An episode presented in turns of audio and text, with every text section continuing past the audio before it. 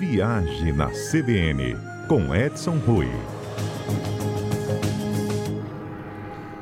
Ei, Edson, bom dia.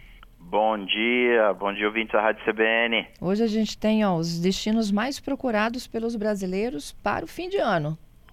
Pois é, né, Fernanda? Tá na hora de partir, né? Chegando a hora, aquela horinha gostosa de aproveitar e sair de férias. E Isso. não tem coisa melhor do que desfrutar esse período de final de ano, né? O Réveillon é, o, é a segunda data nossa em movimento de é, passageiros pelo Brasil. Só é superado pelo Carnaval em volume de pessoas. E a pesquisa da Viajanet, né? É, é, a pesquisa é um, é um mix, tá? Tem Booking.com, Viajanet, tem várias empresas que é, foram aí é, apensados, tem a Kayak, juntaram várias para que a gente tenha o, o índice de buscas. Uma informação que é relevante também para os nossos ouvintes é que 2015, desde 2015, este ano ele superou o ano dourado, que foi o ano 2015 em movimentação de passageiros por transporte aéreo. Então, 2023 vai fechando com um crescimento bem significativo. A gente só espera que as tarifas caiam uhum. a partir do ano que vem. Né? é tarifa aérea, gente. É mais cara que o pacote inteiro. É, é, é impressionante. As tarifas estão realmente bem, bem agressivas. Existe, eu acho que, uma movimentação é, do governo federal junto às companhias aéreas.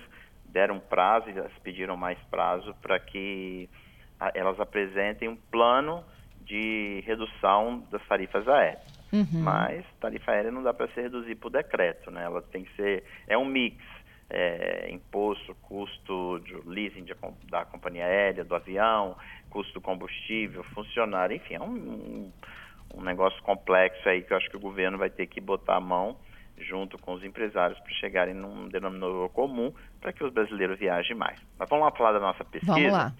É, Nordeste ele está disparado aí, como a gente tem aí alguns destinos nacionais e outros internacionais. É, o Nordeste está disparado é, e os destaques são para Porto de Galinhas, em Pernambuco, Natal, no Rio Grande do Norte. Elas, os dois destinos lideram as pesquisas com 16% de vendas de pacotes. E aí entra Porto de Galinhas apenas, mas se a gente for considerar Pernambuco no total, ah, esse número vai crescer, porque tem muitos destinos, é, por exemplo, Praia de Carneiros, é, Olinda, tem outros destinos no estado de Pernambuco que não estão incluídos aqui. Aqui estão só os pacotes para Porto de Galinhas e para Natal.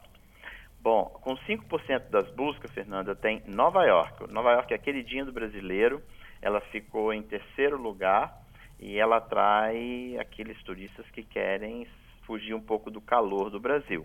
E aí o, o icônico Réveillon na Times Square, todo mundo vendo a bola descer, ah, isso já está na, na cabeça e na mente do brasileiro e, e é uma demanda crescente que a gente observa é, nesse destino que a gente ficou com ele muito tempo parado no período da pandemia e agora ele volta com tudo porque também os consulados dos Estados Unidos têm facilitado e acelerado o processo de renovação ou é, liberação de novos vistos, porque para os Estados Unidos a gente precisa de visto americano. Uhum. Terceiro lugar, Gramado, no Rio Grande do Sul. É, Gramado, ela vem despontando já nesse período que vai do final de outubro até o final de janeiro, como um destino de verão em que você quer ter uma temperatura um pouco mais agradável, vamos assim por dizer, porque num dia de calor em Gramado, no verão, vai fazer muito, vai ficar bem quente mesmo. Mas normalmente por lá a gente tem um fenômeno como temos na nossa região de montanha. Final da tarde sempre a, a temperatura cai um pouquinho e se o tempo estiver nublado, com certeza a temperatura vai cair bastante. Pode variar de até 10 graus ou mais é, no mesmo dia. Uhum. Como é que Gramado foi impactada por essas chuvas aí? A gente teve, né? Tá até desmoronamento de prédio. Pois é, Fernanda. É bom esclarecer para o nosso ouvinte que esse fenômeno que está acontecendo lá é um fenômeno que é recorrente, não é novidade.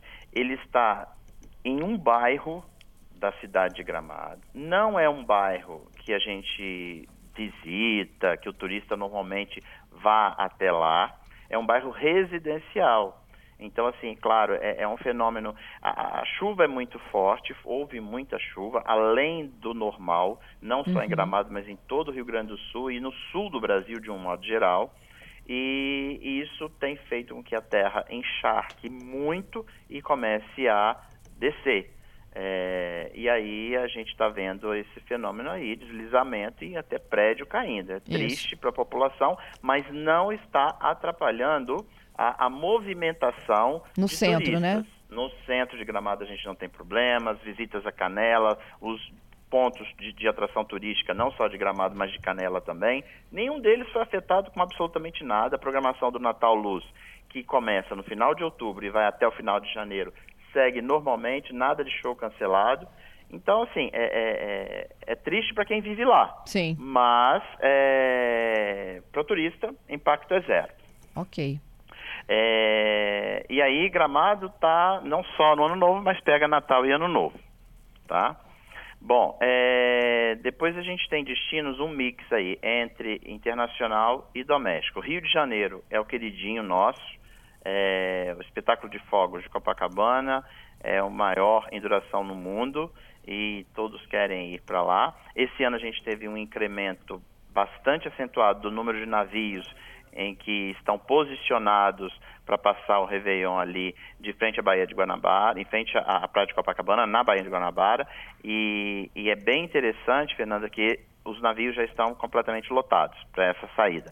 Então só nos resta mesmo a hospedagem para você curtir o ano novo nas areias de Copacabana. E o outro destino aí que empatam, que é Punta Cana, na República Dominicana, e Riviera Maia, que fica no México eles são 5%, todos esses destinos representam 5% das intenções e no fechamento de passagens aéreas e hospedagem. Chama atenção aqui a Riviera Maia, porque o México tem posição de visto um pouco complicado essa gestão. Mas aqui é, a gente consegue minimizar, já que quem possui o visto americano ou visto canadense não precisa retirar o visto é, do México. Uhum. E, e Punta Cana é aquele destino que o brasileiro está acostumado também. Todos esses dois destinos no exterior, Punta Cana e Riviera Maia, para quem quer águas quentes do Caribe, preço bem interessante, porque os preços são bem atrativos, e todos os resorts, a maioria deles, regime de all inclusive. Então, se você paga a sua viagem, não se preocupa mais com nada para gastar. Na sequência, Fernanda, a gente tem Buenos Aires na Argentina. É, esse destino é o único da América do Sul, no exterior, que foi listado. Uhum. A Argentina tem recebido um contingente muito grande de turistas estrangeiros. Eles estão com os números no turismo, a economia está em frangalhos, mas o turismo, tudo muito bem, obrigado. Eles estão recebendo um, um, um, um fluxo muito maior do que eles tinham pré-pandemia. Então estão rindo à toa, o pessoal do turismo está rindo à toa, o que ajuda a contribuir também para melhorar o impacto econômico lá da, da, do país, uhum. né? Que é isso é isso é bom. E fechando, a gente tem ainda Bahia e Foz do Iguaçu. Tem a Bahia, Ilhéus. Ilhéus? Ilhéus, mas entenda, não é Ilhéus. Quando a gente fala Ilhéus, é o aeroporto de Ilhéus, as passagens vão para Ilhéus. Mas é quem procura, por exemplo, Itacaré, quem procura é, é, a, a, Transamérica, todas aquelas praias que estão no entorno de Ilhéus. O sul da Bahia é muito é bem grande, né? Uhum. Então são muitas praias e a entrada é pelo aeroporto de Ilhéus. Então ele o, o, litoral do Baiano eu acho que é um dos maiores é, do Brasil em termos de estados é um dos maiores e tem muitas cidades e hotéis ali. Por isso que ele está listado. É, e por último fechando Foz do Iguaçu no Paraná. É, é um destino que as pessoas aproveitam para ir desfrutar não só aí das cataratas que também a gente ouviu aí com as chuvas em excesso, o fenômeno está muito bonito, as passarelas foram fechadas, mas em compensação as pessoas conseguem ver um espetáculo magnífico. É por causa do volume de água, né? O volume de água está maior do que. É recorde em cima de recorde, uhum. Fernanda. Mas proporciona um, um espetáculo único para quem está lá e pode contemplar isso. Ok. É, lembrando para os nossos ouvintes de que quase 70% das cataratas estão do lado argentino, mas só é possível ver do lado brasileiro.